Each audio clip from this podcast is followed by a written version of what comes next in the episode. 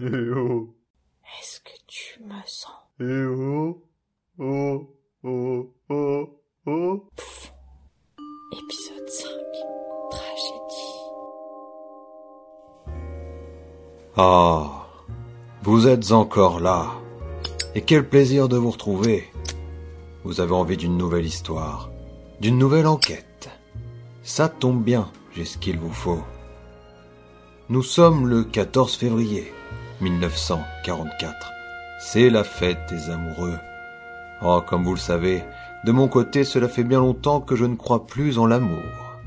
Mais la Saint-Valentin a toujours été une journée particulièrement fructueuse pour moi. Entre les adultères, les tromperies, les enfants abandonnés, l'inflation du prix des roses dans les jardineries, mon carnet de rendez-vous a toujours été bien rempli. Et justement, une jeune femme m'attend déjà au bureau. Je m'y rends immédiatement. Bonjour, Brittany. Patron, asseyez-vous en silence. Mais enfin, Brittany. Chut Les filles, en place. Tourne, tourne. Un, deux, départ.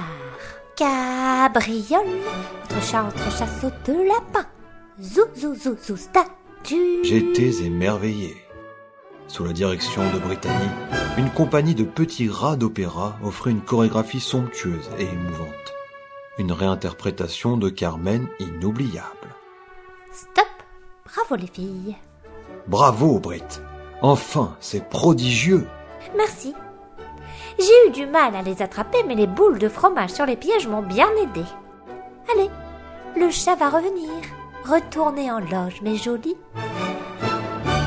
Ah, votre cliente vous attend dans votre bureau. Ça n'a pas l'air d'aller fort. Elle articule avec excès. Merci, Brittany. Bonjour, madame. Bonjour. Que se passe-t-il?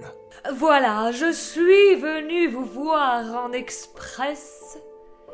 Mes colocataires et moi postulons pour le premier rôle de la prochaine pièce de théâtre du grand Emilio. D'accord. Hélas, je soupçonne l'un d'entre eux de vouloir me nuire. Depuis quelques jours, je fais des malaises récurrents, je vomis même par instant. Mhm. J'aimerais donc que vous veniez éclaircir tout ça et mettre fin à cette tentative d'empoisonnement. Allons-y.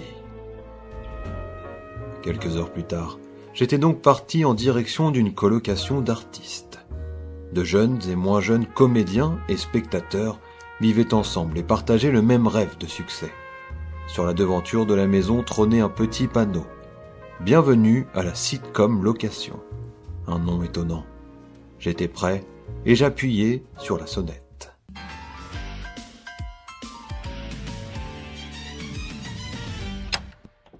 Oh, tiens Mais c'est le détective Euh, Que fait-il ici? C'est moi qui l'ai fait venir ici, Aristote.